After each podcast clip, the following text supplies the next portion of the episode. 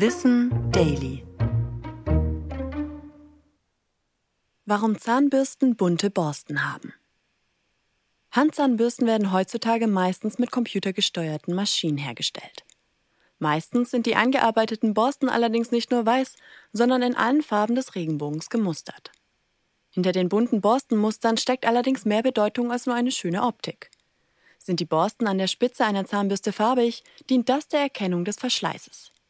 Wenn die Farbe allmählich verblasst, ist der Abnutzungsgrad so hoch, dass wir uns eine neue Zahnbürste zulegen sollten. Allgemein wird ein Wechsel der Zahnbürste übrigens alle zwei bis drei Monate empfohlen. Hat eine Zahnbürste eine bunte Mittelsektion, soll das eine Hilfestellung zur Optimierung der Zahnpflege bieten.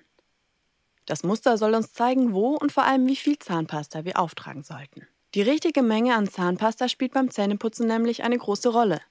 In den meisten Fällen wird gerade einmal die Menge in der Größe einer Erbse benötigt, um die Zähne optimal zu reinigen.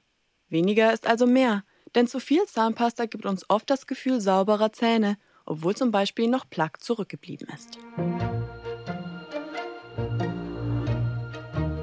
Ich bin Anna Germeck und das war Wissen Daily, produziert von Schönlein Media.